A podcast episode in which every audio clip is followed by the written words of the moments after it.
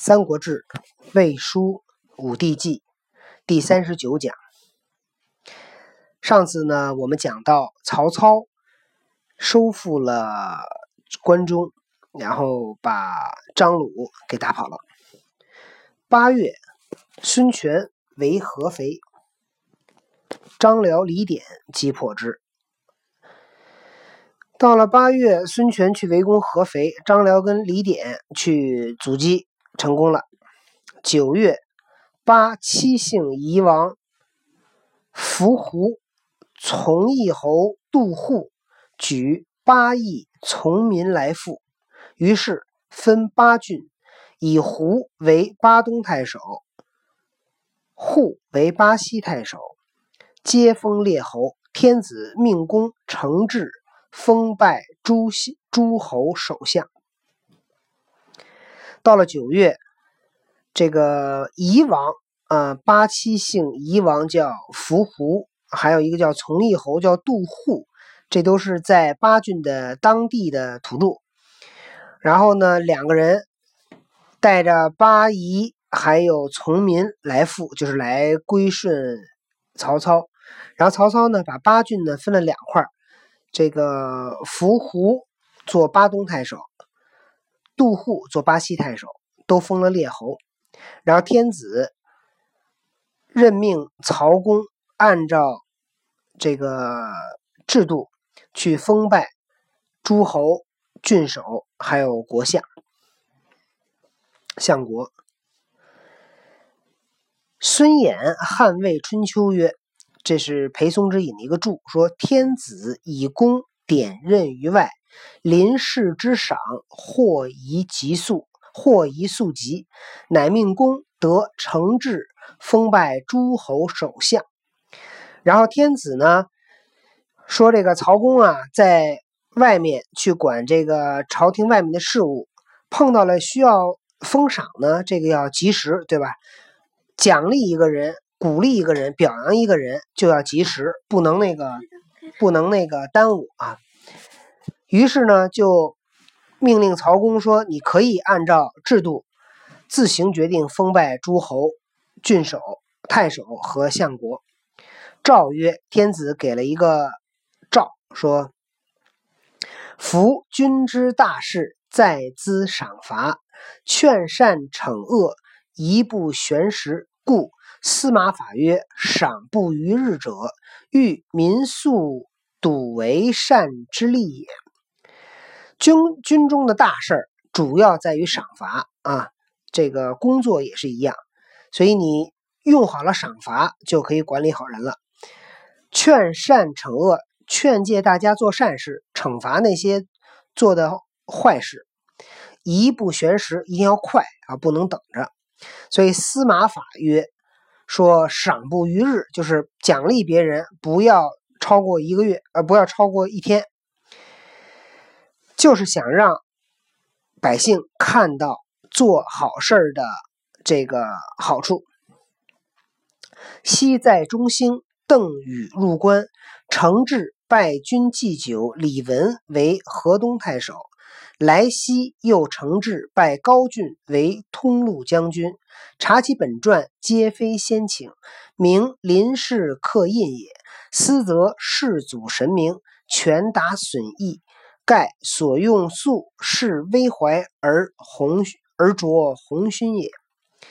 说过去在中兴讲的是那个汉武帝的时候，哈汉武不是汉武帝，那个光武帝的时候，光武中兴。邓禹入关的时候，就按照制度封拜李文啊，一个祭酒叫李文做了河东太守。来西呢也按照制度。封拜这个拜高俊做通路将军，我们看了一下他们当时的这个传记和记录，都没有事先请示皇帝，所以就根据需要就是临时刻了印。那这说明什么？说明世祖就说的是这个呃光武帝，世祖这人神明，权达损益，就是他能够去判断哪个事儿对，哪个事儿错，所以就要去因为能够给到手下这个权力，让他们迅速行事。这样可以建立大的这个业绩所以光武帝能够中兴啊，能够这个重新恢复了汉制。因为当时在西汉末年，王莽呢就篡篡权，建立了新朝。后来光武帝呢又恢复了汉制，又把王莽给打败了。其春秋之意，大夫出疆，有专命之事，苟所以立社稷安国家而已。呃，我们看看春秋里面的大义，大夫出疆。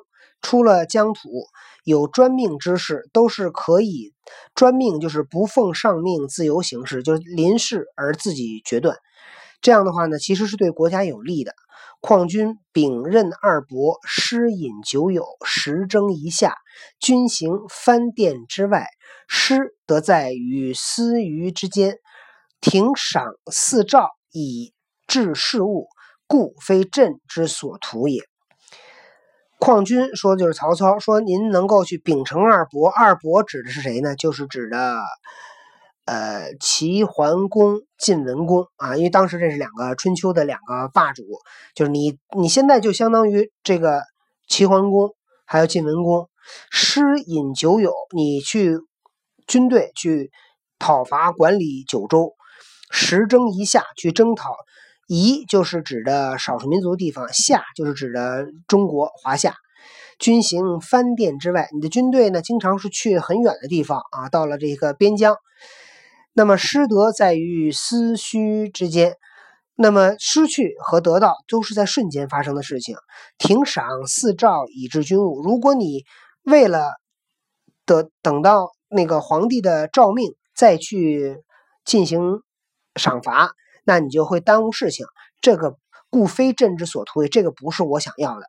自今以后，临事所珍，当家宠好者，其便刻印章假授，显使忠义德相奖励，勿有疑焉。说从今天开始，你碰到事情需要去进行审查鉴别，那么根据审查鉴别的结果，如果需要加封，如果需要给他一些名号，你就给他刻个印，就发给他。那这样的话，让忠义贤良之士能够迅速得到奖励，不需要耽误。所以皇帝给了曹操一个权利，可以自行赏罚。那么我们看到曹操被授了魏公啊，建了魏国，又加九锡啊，建吕上殿。现在呢，呃，临事赏罚呢，又可以不上报皇帝，即行封赏。呃，我们也可以看到，呃，你说这是皇帝加给曹操的呢，还是曹操加给自己，然后让皇帝发了个诏书呢？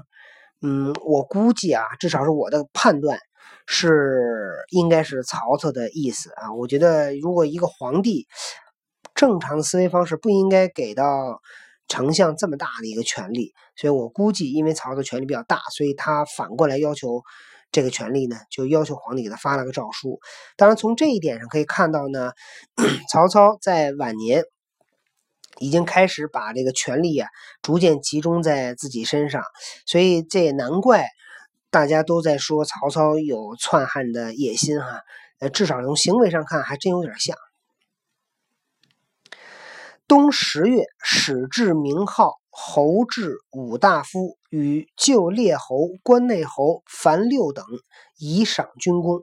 到了冬天十月，开始这个制这个侯啊，在秦制的这个侯爵呢，十八级，然后哎，十八级二十级来着，反正这儿写的是十八级。关中啊，这这不十八级，就是二军那个封爵是二十级，在这儿呢，就是在到了这个呃。东汉末年，曹操把这个爵位又重新去、重新去进行怎么讲？去规定。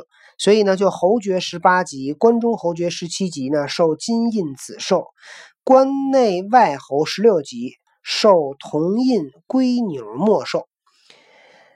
呃，五大夫十五级，受银印环纽翼墨绶，也是黑色的绶带，皆不实租。那么他们没有。那个土地没有那个叫什么实实，呃呃叫什么？就是那个呃实父，与旧列侯、关内侯凡六等，所以呢，这些因为当时开最开始是二十等级嘛，现在给它变成了六等级，就是进行一定的简化。